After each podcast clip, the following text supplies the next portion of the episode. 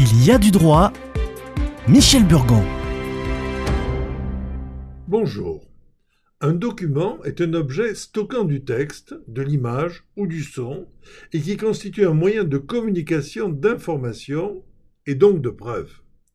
Depuis les premiers signes des hommes des cavernes à nos jours, le document est essentiellement un tracé exécuté volontairement sur un support durable.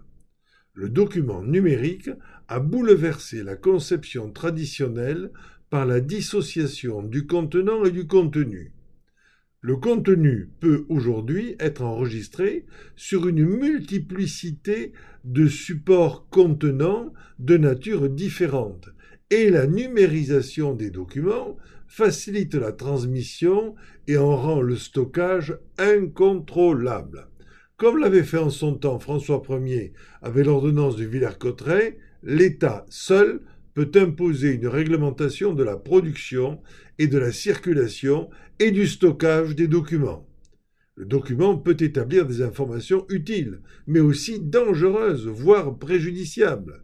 C'est dans cet esprit qu'est intervenu le règlement général sur la protection des données, dit RGPD.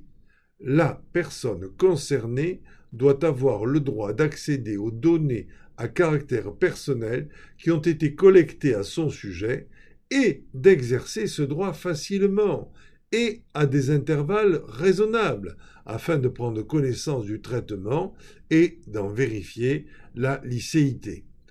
Cela inclut le droit des personnes concernées d'accéder aux données concernant leur santé, par exemple, les données de leurs dossiers médicaux, contenant des informations telles que les diagnostics, des résultats d'examen, des avis de médecins traitants et tout traitement ou intervention administrée, mais aussi à des dossiers scolaires ou autres.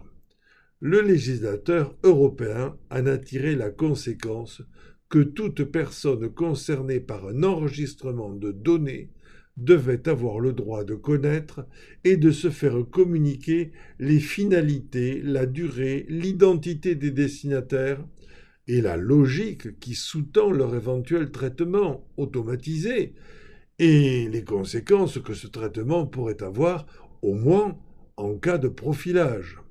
Le droit d'accès est un droit personnel qui s'exerce à la demande par la personne concernée par le traitement ou par ses représentants.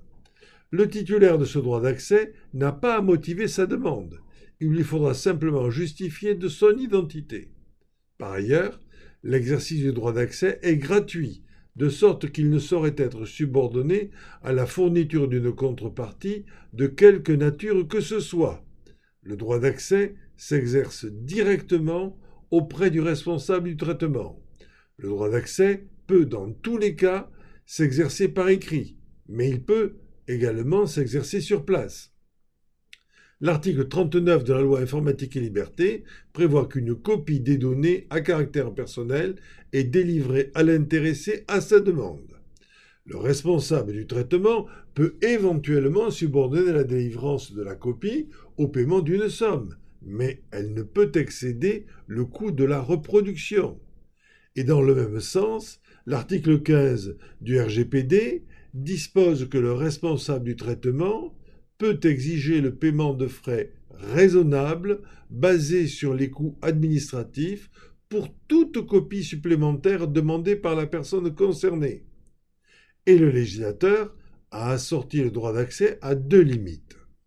L'article 39 de la loi informatique et liberté dispose que le responsable du traitement peut s'opposer aux demandes manifestement abusives, notamment par leur nombre ou leur caractère répétitif ou systématique. Bien entendu, il ne faut pas confondre, malgré la proximité, l'accès aux données et l'accès aux documents. Nous aborderons ces questions prochainement. À la semaine prochaine.